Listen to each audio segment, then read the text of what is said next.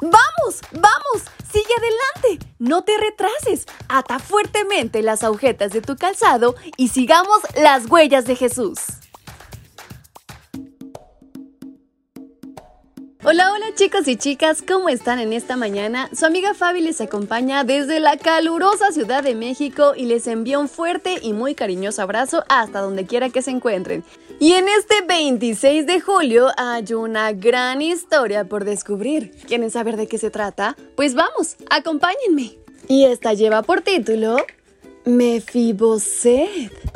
Un día, David preguntó, ¿Ha quedado algún superviviente de la familia de Saúl a quien yo pueda favorecer en memoria de Jonatán?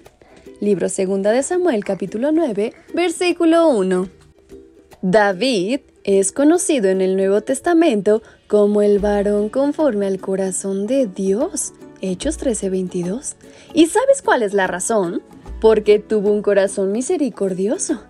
Cuando David tuvo la autoridad de destruir el último eslabón de la familia de Saúl, más bien, como un fiel amigo, se acordó del pacto hecho con Jonatán. Entonces, averiguó si quedaba alguien de su familia. En este contexto, aparece en escena Mefiboset. Mefiboset era el hijo de Jonatán y nieto de Saúl. Cuando su familia estaba siendo perseguida por los filisteos, la nodriza del niño Mefiboset, en ese momento de cinco años, lo cargó y huyó deprisa.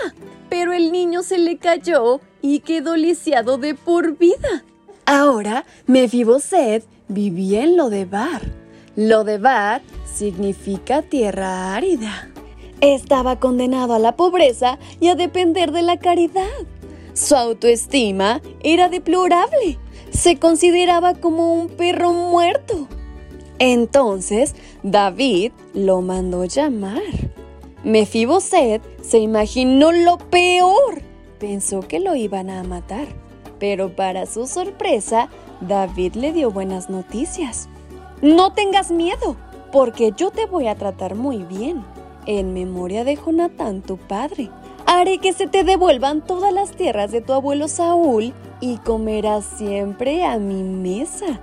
Versículo 7. Mefiboset nos representa a cada uno.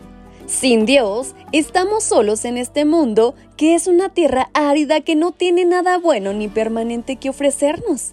Estamos condenados a vivir limitados a causa del pecado. Así como Mefiboset, que llegó a esa triste condición sin ser él directamente quien decidiera, sino por las malas decisiones de Saúl, así también nosotros estamos en esta condición por el error de nuestros primeros padres. Sin embargo, así como David mostró misericordia, Así Dios manifiesta su gracia y misericordia para cada persona al enviar a su Hijo Jesucristo para devolvernos nuestro valor y dignidad para regresarnos la vida eterna y la felicidad, pero sobre todo devolvernos todo lo que se perdió a causa del pecado. Mediante Jesús tenemos la certeza de regresar al hogar celestial y comer siempre a la mesa del Rey de Reyes. Todas las bendiciones del cielo pueden regresar a nosotros por el único medio que une al cielo con este mundo, que es Jesús. Hoy te hago la invitación de aceptarlo en tu corazón. ¿Aceptas?